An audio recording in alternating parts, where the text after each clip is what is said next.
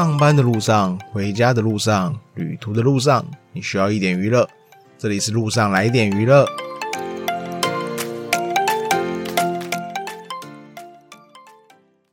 Hello，上次有提到我看那个《纸房子》一二集嘛，就是最近把那个看完了，然后看觉得那个角色选的蛮好的啊，但就是那个剧情真的是有点差强人意，不是说不好，而是。由韩国的演员去演那种美式风格，我觉得有点不太好。然后，但有消息说第二季会跟原版有很大的不同啊。然后，因为但我没有看过原本的，所以觉得第一季有个最大的伏笔，应该是那个教授被找去谈话，然后还有被邀请加入一个计划，感觉这应该是一个很重要的伏笔。然后，要么就是这次的抢劫其实是计划的一部分，不然就是进入计划后发现了什么，打算靠自己完成理想。感觉应该是第二季的内容啊，所以可能会稍微期待一下第二季啊，但应该出的话不会抢先看呐，你看大家评论再说啦。但是我觉得如果你还没有看过第一季的话，可以先不要去看，真的没有很值得要马上去看呢。你我觉得可以等到第二季，然后你看看评论后，你觉得哎，好像第二季大家评论比较好，你再去把第一季追完，反正第一季也才六集而已，你看六总共也才六个小时而已。然后让我们回到《换成恋爱》第五集吧。上一集 Parkes 有把那个第五集的那个前四分之一给讲了，但后来我才发现，其实剩下可以聊的部分其实没有很多，除了最后一段很多东西可以讲，但中间其实我真觉得没什么好聊的。应该说，我我在看到一半的时候，我还在后悔，我早知道就把剩下的拿到，就是跟上一集并在一起讲好了。但看到二十分钟后，我就说哇哇。是怎么可以在二十分钟内弄得那么精彩啊？然后这集的主题是嫉妒也是爱情吗？但我觉得可以换另一个更好啦。直到那个快结束后我再来讲。然后第五集前面有把剩余的两队给播出来后，觉得就是所有人慢慢的回来，还有他们真的都一直在喝酒。虽然酒可以放大一些情绪啊，也让大家不太会不太过于尴尬，但他们真是每天都在喝。然后先回来的那个啊，普璇跟敏在啊，他们在玩桌游的时候，他们也在喝。然后接着那个浩明跟敏英回来后，我们也都知道那个浩明跟普璇互为前任，但虽然分手了，看到自己的前任跟别人出去玩，还是会在意。但虽然分手了，但看到自己的前任和别人出去玩，还是会在意。像浩明跟普璇，他们表面上没有说，但私下访谈都是表现出很在意。然后这边我真的觉得蛮有趣的啊。因为节目组会去 take 大家的表情，所以我们可以看到大家在意的时候的举动，然后真的是很有趣。因为应该只有这个节目才能看到这一幕吧。尤其是后面的人陆陆续续回来后，虽然有些人是完全不在意，像是郑全明在 Coco 啊，其实就是没有在意前任，感觉啦，最起码没有很明显的举动。然后这三个人表现非常自在，尤其是郑权。然后，但像敏英、周辉、惠善、普璇、浩明，他们其实完全陷入在意的这个嫉妒的漩涡。当然，有些人可能是无意的，但也有些人是刻意的，想让前任也在意自己。然后那个场面就有点像是在互相炫耀。就有些人可能一开始没有太大的反应，但发现你的前任好像在炫耀的时候，啊，你好像也会就也想要稍微说一下这样。然后，但这这一段真的是蛮精彩的啊！虽然这个心态是有点坏啊，但真的是好精彩哦！尤其是你知道所有的约会过程，其实根本就没有什么，大家其实都是蛮客套，就是蛮像是第一次见面啊，然后跟朋友出去玩的那种感觉。大部分人都是这样啊，除了明在啊。但那些在意的人啊，其实因为不知清楚这个过程，所以他放大了他那种在意啊，或者是有点嫉妒的情绪。可真的是修罗场啊！前集有说那个普璇骗敏在说他自己三十三岁啊，然后他们后来有说，他们想要把这件事就是拿回来再稍微骗骗大家，然后所以他们开始骗大家后，每个人的反应都是一脸不可置信，是很惊恐的那种表情，然后这反应我觉得蛮好看，蛮好玩的啊。因为普璇如果只是三十三岁，不只是童颜，更多是你感受不到那种三十岁的成熟感呢。因为有些人虽然是童颜，但是他的行为举止啊，可能会有一一些成熟的感觉。那普璇是完全没有那种感觉，所以才会更让大家觉得三十三岁这种反差感吧。那所以我觉得可能是因为节目组觉得大家都开始公开年龄了，所以干脆让大家公布，所以他就让所有出演者开始可以公布自己的年龄。然后这边我讲一下出演者的年龄：敏在三十一岁，普璇二十七岁，惠善二十七岁，浩明三十岁，周辉二十八岁，Coco 三十一岁，敏英二十五岁，郑权二十二岁。然后这边我觉得就是没什么好讲的啊，因为呃，其实蛮多前面都有讲到的，所以没有那种第一次听的那种精彩的感觉啊，或惊讶的感觉。然后大家唯一比较惊讶大概就是政权吧，因为其实呃，只是有少部分人知道某些人的年龄，不是大家都知道，所以大家可能比较惊惊讶一点，因为政权的年龄是比想象中在小很多，因为大家都觉得大概是二五二六左右。他们觉得政权应该是比较年轻，但是没有想到年龄那么年年轻呐。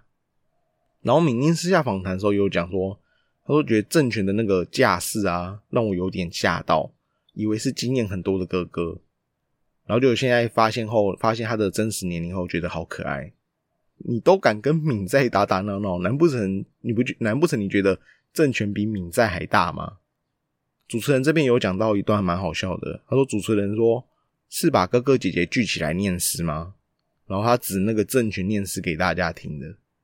因为如果我觉得一开始就公布年龄的话，像是政权应该就不敢这样做啦，就是可能不会有那个场面发生啊。然后现在回头看的话，就觉得还蛮好笑的。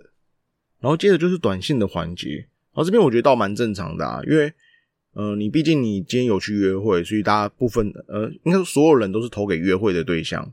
可是我觉得只有一个人觉得心情不太好，就是敏英，因为敏英之前都收到前任的信，他之前每一天都有收到前任的信，然后所以可能是节目组觉得接下来片段如果不公开敏英的前任，根本无法播，所以就是来到公开的画面了。然后敏英的前任是周辉，然后他们从二零一八十一月交往到二零一九三月，他们交往了四个月二十八天，然后现在是分手两年后。然后有一些片段，我想稍微讲一下。像周辉私下访谈有被问说，决定要出演的原因是什么？然后他回答是见敏英可能是最重要的原因，决定出演也是因为敏英。然后敏英私下访谈的时候也有说过，分手后让我后悔的只有周辉，想要有机会再见一次面。像一最一开始的那个信啊，前任的信啊，又提到这件事情。然后周辉私下访谈有说啊。因为他说他有被问到说，呃，收到两次零票有什么感觉？然后周慧的回答说完全没关系。然后对我来说，重要短信只有敏英的短信，没怎么关心别人的短信。大致能猜到他为什么没投给我，没想过四四票中的零票，只觉得是没收到的那一票，没有那么伤心。然后这边我真的觉得周辉的目标其实就是一直都蛮明确的，他其实就是想要追回敏英啊。但是我觉得。每一次好像看到敏英在收到短信的时候，就是他有看到那个您的 X 有选择您的时候，我感我觉得他好像都蛮有压力的，好像没有到那么的开心。然后敏英私下访谈又被提到说，呃，没有收到前任的信的感觉是怎么样？然后那个敏英的回答是不应该难过，但是难过了，然后笑着笑着就哭了。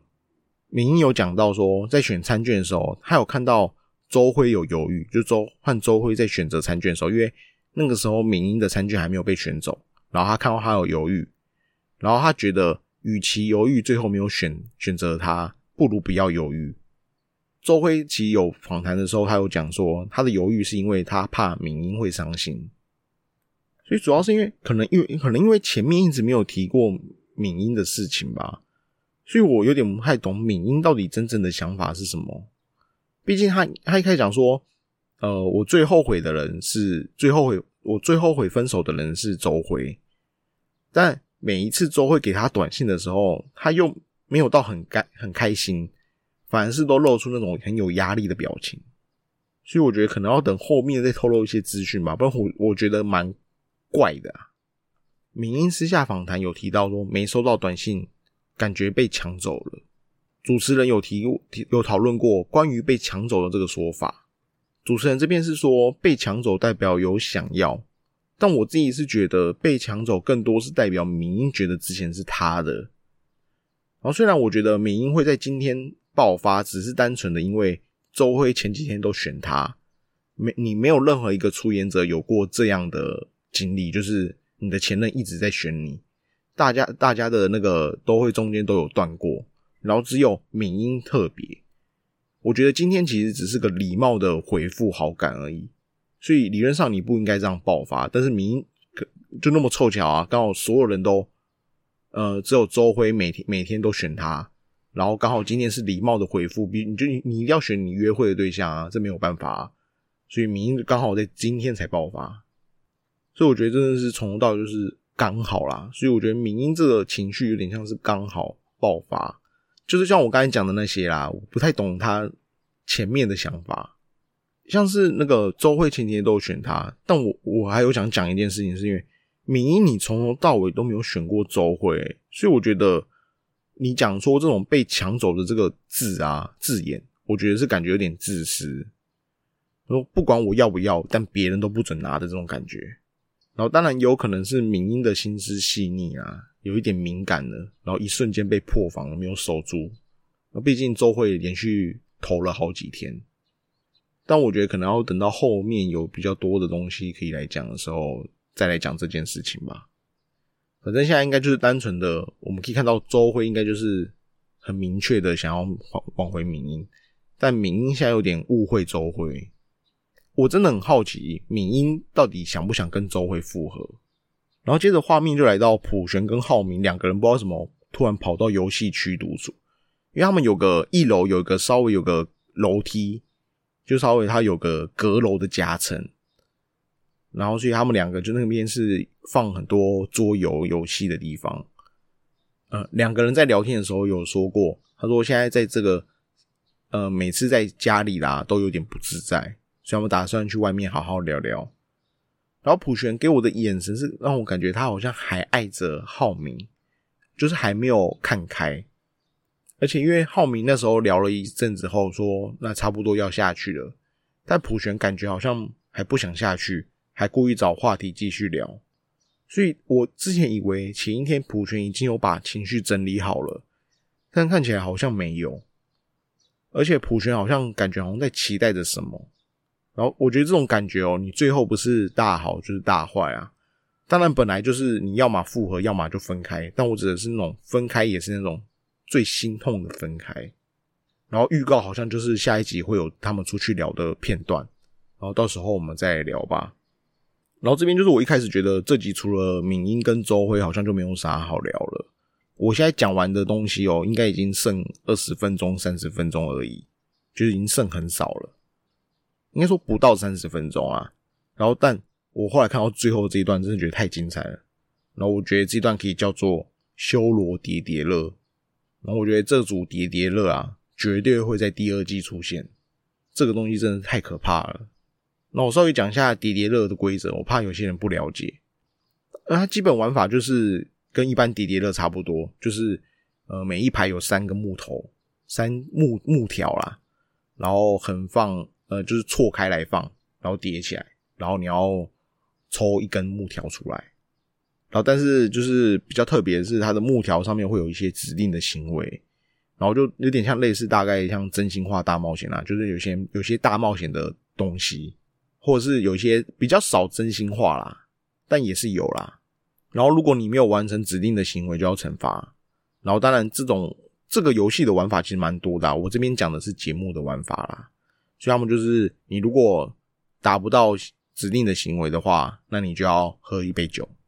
然后这边应该他们应该是玩蛮久的，但是节目组好像只有剪辑一些比较精彩的地方。然后我这边讲一下精彩的地方哦。好，一开始由政权开局，然后他抽到的是选择一个人诱惑十秒。然后可能郑权觉刚开始的那个气氛还没有炒热啊，大家就还蛮害羞的，也蛮尴尬的。毕竟你一开始。就大家都还很，其实到现在还很不熟悉啊。然后你要怎么去诱惑一个人十秒？所以他就选择了喝酒。然后我一开始看到第一题这样，我其实以为后我可能会玩不下去，因为我觉得呃，里面的字其实里面的行为啊，其实有一点点刺激。然后换敏敏在的是抽到了选择，然后自己想要的位置。然后一开始他们是男生坐一边，女生坐一边。然后敏英刚好坐在那个 Coco 跟普璇的中间。我们其实都知道嘛，敏在其实就是想要追普璇，但是你一定要跟别人换位置，你又不能说坐在普璇旁边，普璇旁边是空位没错，但是那个主题是你要跟别人换，所以他就一直眼神飘到敏英身上。几个眼神后，敏在才说要跟敏英换，然后敏英的眼神也很好啊。他说他已经在找拖鞋了，然后看来我觉得都看得出来敏在的心思啦。然后这边有一段那个政权被 diss 的片段，他说因为年龄被公开了嘛，所以政权有抽到说如果可以回到过去，你想回到何时？然后敏在这边说你也没多少过去啊。我觉得讲到这段的时候，我觉得真的蛮好笑的。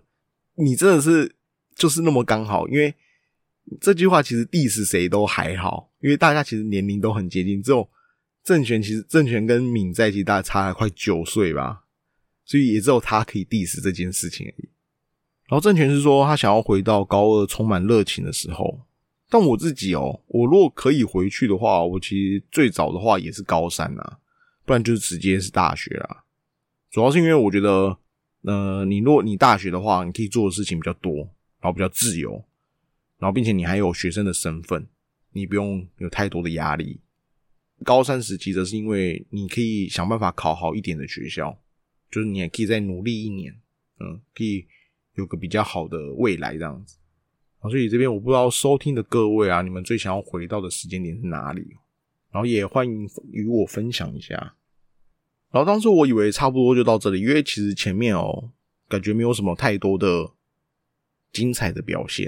然后我我以为这游戏不会再深入下去。然后毕竟你前面只有大概敏在的的行为比较有比较强烈，我我找不到该用什么形容词。啊，但我没想到接下来不知道是酒精开始发作了，还是因为前面的嫉妒，就是敏英抽到了。从在场人员中选出理想型，然后他选了政权，然后我我自己我自己觉得敏英敏英的选择，我觉得还算可以接受啊。毕竟他的题目是说选出理想型，然后敏英第一次见面的时候就有说政权很帅，他觉得政权蛮帅的。然后但可能我觉得这应该是这个修罗场的开关正式被打开了吧，因为接下来政权就抽到选择一个人与他对视三十秒。他选了敏英，政权自己私下访谈是说，因为有好感才选的。但是我我可以从这边感觉出来，政权好像真的对 Coco 是没有兴趣啦。然后如果只是单纯哦，就是看敏英这样，应该还不算怎么精彩。但是你别忘了，周辉也在旁边啊。然后他这边直接 take 周辉，周辉是他们要准备执行这个行为的时候，周辉是直接把头撇开。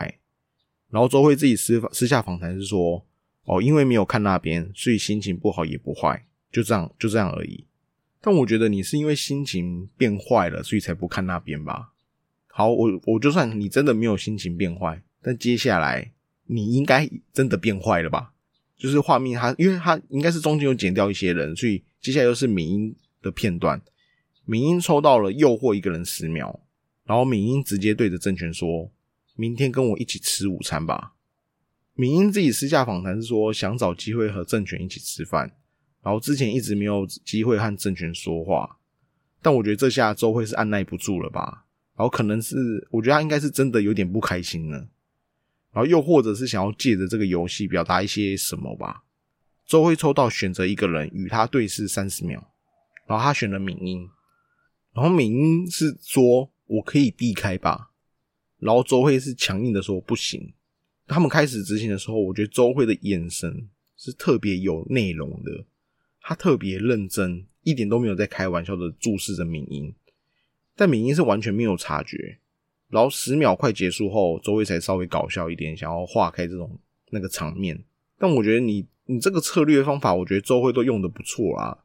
但我觉得他没有算到一件事，就是敏英私下访谈有说，他说他觉得他在做什么。因为其实当时惠善姐不在场，我我想是因为她惠善姐不在就选了我吗？就是敏英是完全一个误会了。然后我觉得这个局面真的是巧到一个不可思议。第一个，因为今天投票，你必须要投给就是一个礼貌性的投票，所以他才没有投给敏英。然后，但因又因为他连续投了几天，所以就是因为今天没有投，所以敏英完全是整个误会了。然后，因为第二个第二个原因是那个会善刚好不在场，所以如果他如果今天在场的话，可能误会就解开了。因为诶他在场。然后发现周辉还是选择他，可能那个误会可能就会有解开，但偏偏这么巧，那时候抽到这个选项的时候，惠善不在场，然后种种的误会导致敏英超级不开心周辉的，然后周辉可能也一开始没有看好那个明英的脸色，他又抽到一个选择是与一个人对视三十秒，他又抽到一模一样，然后他又选了敏英，那个敏英的语气已经有点不开心了。他他是说，呃，不应该不能选择重复的人吧？就是已经有一点点反感的语气了。然后可能周辉这时候才有察觉到，所以他就是有注视了一下，然后又赶快故意输，赶快闪开，因为他可能看到明英的脸色真的是不太好了。然后周慧自己私下访谈是说啊，他不想把敏英弄得很伤心，所以他自认为做出了努力，但好像没有成功。然后看到我这边，我真的要说，剧本可能都没有这么精彩啊。所以他们的叠叠乐，其实大致上我觉得精彩的部分大概就是这个地方。然后因为他们其实应该是真的玩蛮久的，然后也喝了酒，所以最后大家其实都该回房的，就是回房休息了。然后剩下四个人在外面。然后我觉得餐桌的在餐桌的是惠善跟周辉，然后客厅的是普璇跟郑权。我觉得会善跟周会感觉因为约会了，所以两个人变得真的蛮熟悉了，也蛮有话聊了，所以他们又稍微聊一下后就回房休息，所以就没有什么太大的事情了。太多消防车了吧？消防车真的是有点太多了，那请大家见谅一下。不知道什么今天消防车特别多，然后那个画面就换到郑权跟普权的对话。这边让我发现郑权心思细腻的一面。那个画面是郑权自己一个人坐在单人座的椅子，然后面对侧卧在沙发上的普璇，然后可能是看到普璇的表情不太好，所以郑权就问到说：“怎么了？想哭的话也可以哭，真的想哭的时候不要忍，哭出来。”然后普璇就回说：“那好像会一整天都在哭。”然后郑权就说：“第一天还不知道，还以为姐姐很开朗，什么都不清楚的相处下来，姐姐的变化都看在眼里，是想要隐藏也藏不住的表情。”然后沉默了几秒，郑权又说：“是不是那时坐在那里，那时候是不是最崩溃？”然后普璇没有正面回答问题，他只是回郑权说：“那该怎么办？”然后郑权就说：“怎么了？问题到底是什么？是要哭了吗？”要是我不在的话，是不是就哭了？然后普璇就回说：“嗯。”然后郑权就说：“所以我才故意待在这，要跟你让出位置吗？因为什么才那样？最主要的原因是因为这种情况吗？和前任在一起的这种情况，还是因为要做这些事情？然后可能是因为普璇没有回答，所以郑权又问说：‘那个如果不是主要的原因，那为什么又要哭？’”怎么样做你才能好起来？然后普璇会说去慢跑吗？然后郑权就说怎么了？想去慢跑吗？要去吗？普璇说好啊，那现在去吗？然后郑权说好啊，那可以。然后郑权私下访谈是说他就是感觉到姐姐看起来很难受，然后到现在连前任都没没办法说出来，所以你和前任在一起的这种情况下，自己做什么事情都可以被说是感情用事。所以很难受，有难受的事情说出来也是可以的，确实很难。但是只要姐姐可以说出来的话，那也是会让姐姐舒服一点。然后，因为我觉得这段其实我会想讲出来的原因，是因为这段很像电影的情节，然后这种这种气氛其实会让我觉得很好看。然后我指的是那个政权跟普权对话的那一段。然后如果这边可以拍清楚的拍到两个人讲话的表情，就更好了。那种没有想到有人懂你的情绪，是最让人大家惊讶。那种没有没有想到有人懂你的情绪，所以我觉得这个画面真的是蛮好的。然后最让大家惊讶的其实是，原来政权知道普璇那时候在角落哭，就是前面几集有说到，普璇就是从房间走出来啊，然后走到快到门口的时候就蹲下来哭了。所以原来那时候政权其实是有察觉到的，所以他有说到说，是不是坐在那里那个时候最崩溃？然后我觉得，因为我们现在可以看到有两个人都有安慰过别人，第一个是那个周辉，第二个是那个政权。我觉得政权跟周辉最大的差异，大概是周辉的安慰哦，比较像是指引你去做对你好的选择；然后政权的安慰比较像是聆听并给予建议，然后陪伴者。两种安慰的风格，我觉得没有哪种比较好啦，只是觉得，呃，选角怎么可以选到这么有魅力的出演者？但我是真的蛮疑惑的。一般讲话可以讲出那么像剧本的对话吗？然后尤其是政权，其实一直给大家一种在玩乐的心态，在这个节目出现。但经过这次，我觉得他其实都有认真在了解大家。然后我是认真蛮喜欢郑权这个角色。然后就在郑权跟普权啊，他们决定要出门去走走后，门又打开了。然后是那个准备出去散步的明英和 Coco。然后是因为 Coco 是开门的，所以 Coco 一开门就看到两位在外面，他就直接吓得退回门内了。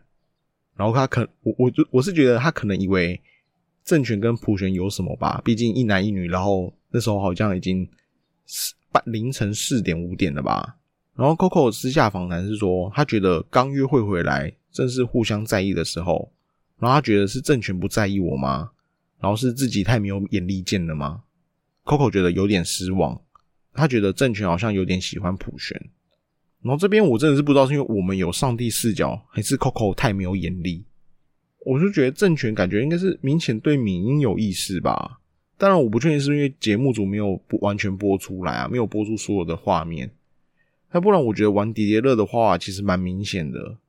然后并且 Coco 原本可能还对政权有点意思，但我觉得经过这一晚，可能完全没有了吧。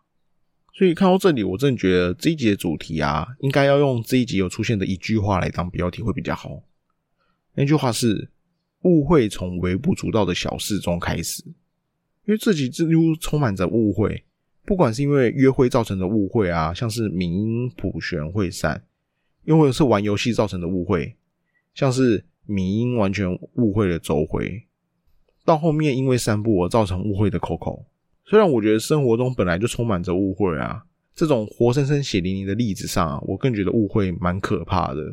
但接着再让我们看下去吧，看最后这些误会会是因为解开，所以往好的一面，又或者是因为这个误会导致往另一种可能去发展。这边我不能说另一种选择一定是坏的方向，但只是会让人可惜，也让我期待看到后后续的所有的发展。